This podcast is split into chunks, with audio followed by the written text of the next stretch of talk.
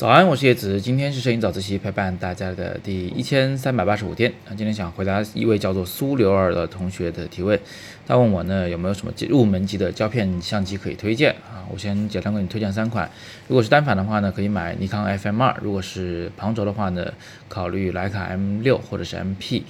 呃，那如果是中画幅的话，可以考虑马米亚 RB167，这都是比较经典的机型，也都是我在用的机器。那今天我们主要来谈一谈呢，怎么去选购一个二手的相机的机身，呃，给大家三个小技巧，都很简单，但是非常管用，啊，因为二手相机买起来虽然很划算啊，而且这个买卖的这个差价小，就等于是说你不想玩了，你把它卖出去的时候，你会发现，嗯，可能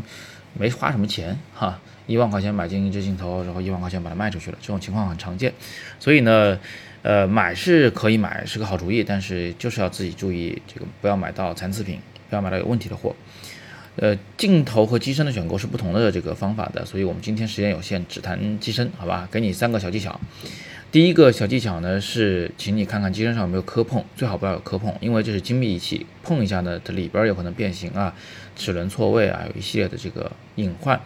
呃，但是这个什么摩擦呀，呃，或者是衣物。呃，什么包对这个相机机身的磨损，把那个漆磨掉了，像这样的使用痕迹呢，完全可以有，而且多一点没什么问题。呃，顶多就是说明这个相机经常被使用，经常被使用呢，不见得是个坏事儿啊。因为有的这个机器如果常年搁在那儿不动的话，它有可能长霉，或者是有其他的一些呃故障会出现啊。所以适当的使用其实是个好事儿。呃，另外呢，就是比较使用痕迹比较明显的相机呢，是比较便宜的。所以你用起来呢，就是也会比较性价比比较高。好，那外观方面你还要留意一下它的这个取景器，取景器里边呢有点灰，并没什么问题，因为它不会影响成像，而且有的灰尘呢是可以被清洁的，比如单反相机的取景器的灰，大多可以通过吹气球去吹那个呃磨砂玻璃瓶去把它给清洁掉。嗯，你不用纠结这个事儿，只要取景器里没长霉就可以了。那第二个小技巧呢，是要留意一下单反相机的那个低速快门速度，呃，是不是准确？就一秒快门就是打开一秒。为什么要留意这个呢？第一是因为低速快门的那些档位特别容易坏，而第二个是因为高速快门你听不出差别来。我给大家举个实例啊，比如说尼康 FM2 的这个，嗯，一秒的快门速度是这样的，注意听啊，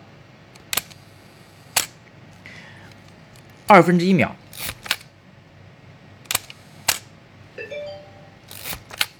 四分之一秒，八分之一秒，十五分之一秒，你把这几个档位听一听就可以了。每一个档位之间的这个间隔是有非常明显的差异的，啊，是成倍的关系。另外，一秒钟那个时长的比较准就行，啊，跟你的那个手机上秒表掐一下，这个一秒就是手机上的一秒就可以了。啊，这样的话快门基本上就不会什么问题了。那接下来我们再听听这个刚才说的高速快门听不出差别这事儿啊，比一千分之一秒、四千分之一秒，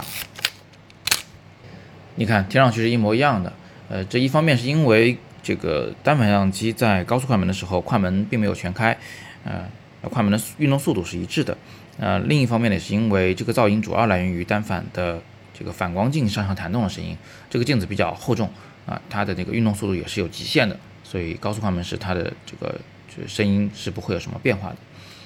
那如果这个快门的声音听上去没问题啊，你可以试着去用肉眼看一下这个快门有没有问题。你可以把单反相机的后盖打开，或者是旁轴相机卸掉镜头，都可以看到那个快门帘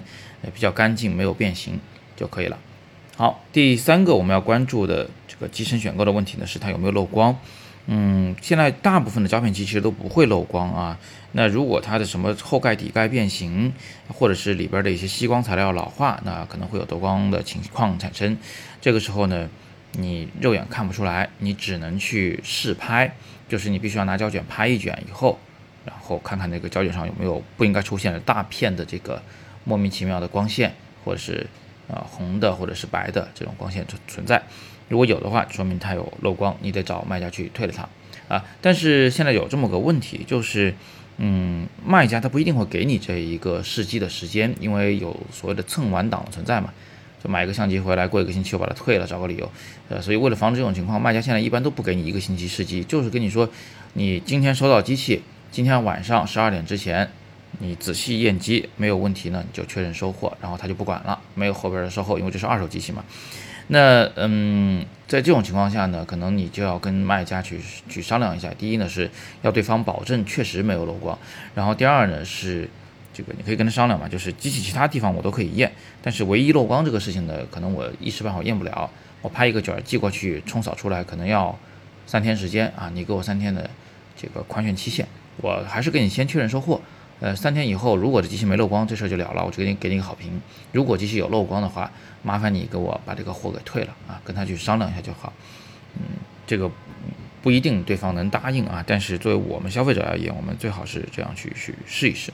那么最后再嘱咐两点啊，如果你买的是数码相机的话呢，你不用关注这个漏光问题，但是你需要关注整个相机机身曾经拍过多少张照片。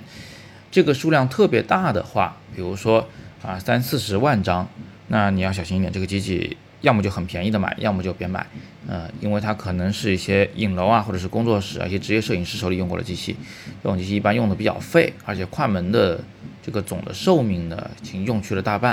啊，很可能你用不了多久，这快门就坏了。但是另外呢，你也不用特别担心这件事情，呃，比如说快门标称寿命五十万次，现在它卖给你的时候，它用了十万次。这个其实你不用太担心啊，因为快门速度又不是定时炸弹，它不是用到那个寿命就立马作废的啊，有的时候可以超出去很多。还有呢，就是不管是胶片机还是数码相机，只要是带有自动对焦功能的相机，你都得再验一下这个它对焦是否准确啊，因为这个对焦是否准确跟镜头有关，跟机身也有关系。嗯，就只不过就是。玩胶片机的话，你会稍微麻烦一点，要拍一卷，去冲洗厂，啊，但数码相机的话，现场拍，现场就应该知道答案。从这一点上来说呢，买数码的二手相机会比买胶片的二手相机验货要容易得多。好，那今天我们就简单的先聊这么多。呃，正好呢，我最近这个有一些胶片机，还有一些滤镜啊附件要出，呃，你们可以这个关注一下我的闲鱼，我把闲鱼二维码放到下面，呃，存下来，然后在闲鱼里打开扫码，再选择这张图片就可以了。嗯，你可以先关注着，我现在还没上架呢，因为我不是这个职业卖家，所以我回话可能会稍微慢一点，但是我尽量的把这个呃器材的一些基本情况给用文字、用图片、用视频给描述清楚。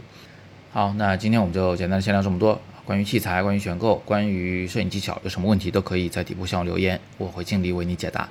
今天是摄影早自习陪伴大家的第一千三百八十五天，我是叶子，每天早上六点半，微信公众号“摄影早自习”，不见不散。Thank you.